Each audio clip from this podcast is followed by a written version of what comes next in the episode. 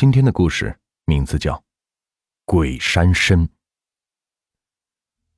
我老家很多人都听说过百年人参成精，变成人参娃娃的传闻。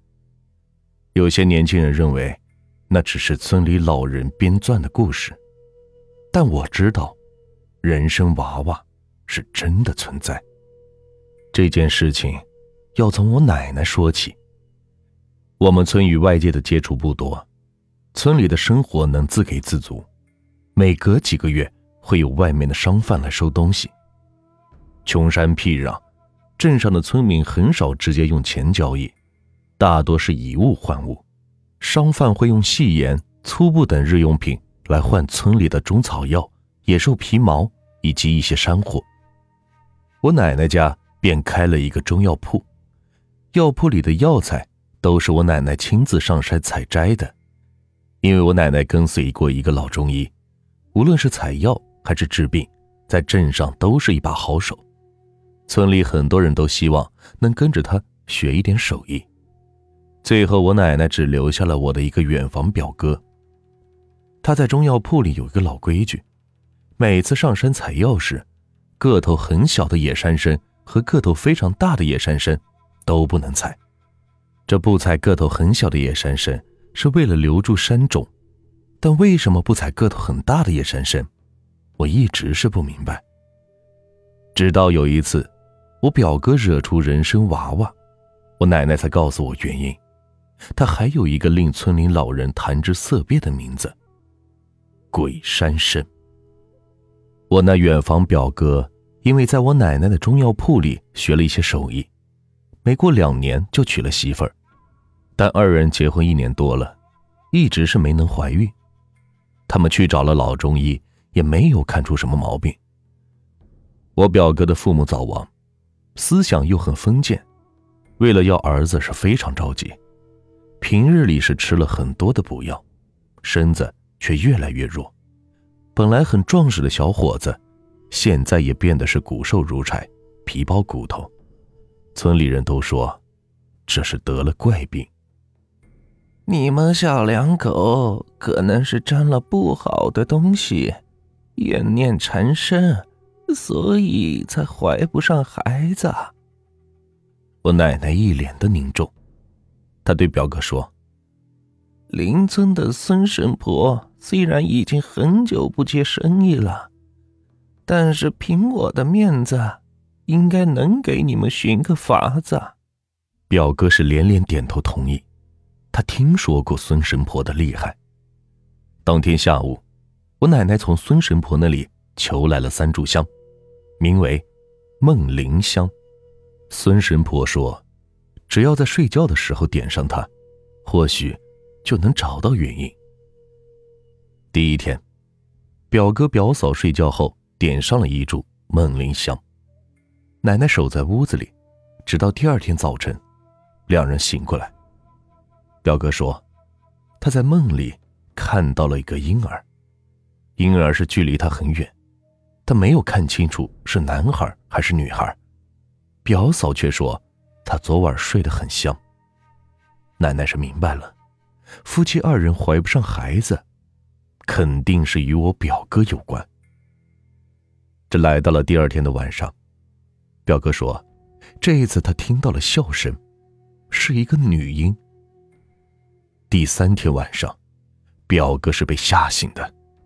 这次他看清了婴儿的样子，他满脸惊恐的说：“奶奶，那那根本就不是婴儿，是一个人参娃娃，一个婴儿大小的人参，长着一张婴儿的脸，三个根须就跟人的手脚一样。”没有右胳膊，他他还叫我哥哥。什么？我奶奶听了后是面色巨变。我奶奶指着表哥，气急败坏的说：“你上山采药时，是不是坏了规矩？”表哥像是想起了什么，突然低下头，支支吾吾，半天是说不出一句话来，然后解释道：“我。”我去年在后山采了一株很大的野山参，十几斤重，但并没有奶奶你描述的鬼身那么大。然后后山的地方也没有坟墓，没有尸体，怎么怎么可能会长鬼身呢？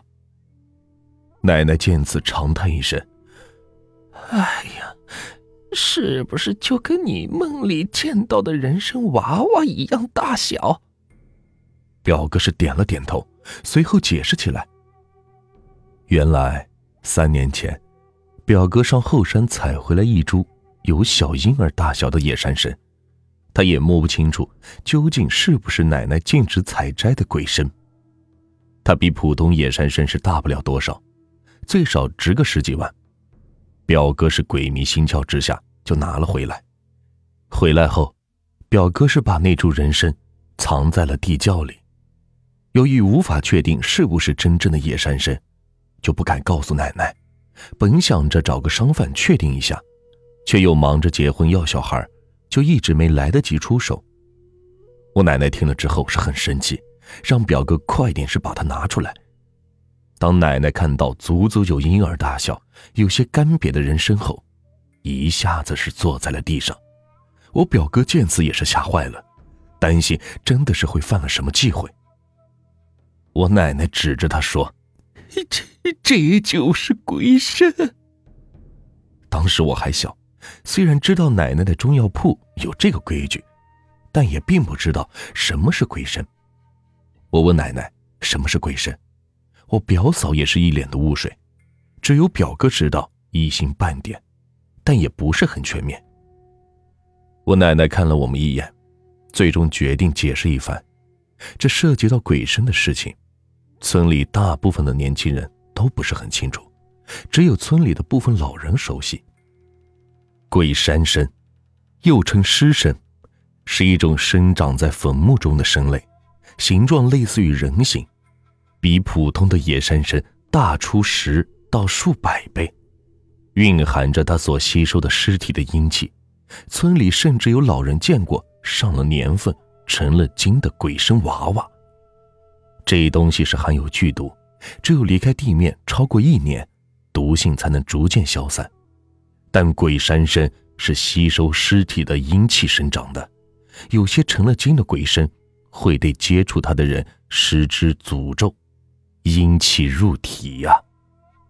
最后，奶奶指了指我表哥说：“怪不得你们怀不上孩子，这鬼参娃娃明显是成精了。”他的躯体这么长时间也是干瘪了，他的阴气进入了你们体内，与人体血气相冲，自然是怀不上。表哥是小声的问：“奶奶，这后山也没有尸体，这东西也没有你说的那么大，算是鬼神吗？”以前只听奶奶说过，最小的鬼神。也有八九岁的孩子那般大，他没想到竟然还有婴儿大小的鬼神。奶奶直勾勾的看了一眼表哥，摇了摇头：“哎，造孽呀，因果报应啊！”奶奶说：“这株鬼参之所以这么小，是因为后山确实埋着一具尸体，还是个婴儿的尸体。婴儿的阴气。”只能是滋养这么大的鬼神。表哥问：“这这后山为什么会有尸体呢？”我奶奶是犹豫了一下，最终决定将这个秘密告诉他。当然，这个真相我是后来才知道的。奶奶对表哥说：“你爹娘生前就在村里住过一段时间，那里其实埋着一具婴儿的尸体。”是你的妹妹。当年，你娘生下你后的第二年，又怀了一胎，不过，生下来的女婴没有右胳膊，浑身是青紫，有夭折的倾向。你爹认为不吉利，说你妹妹的存在会给你们一家带来厄运。最终，你爹是狠了狠心。将你妹妹偷偷埋到了后山，对外说你妹妹难产而死。可惜就在三年后，你爹娘却出了车祸。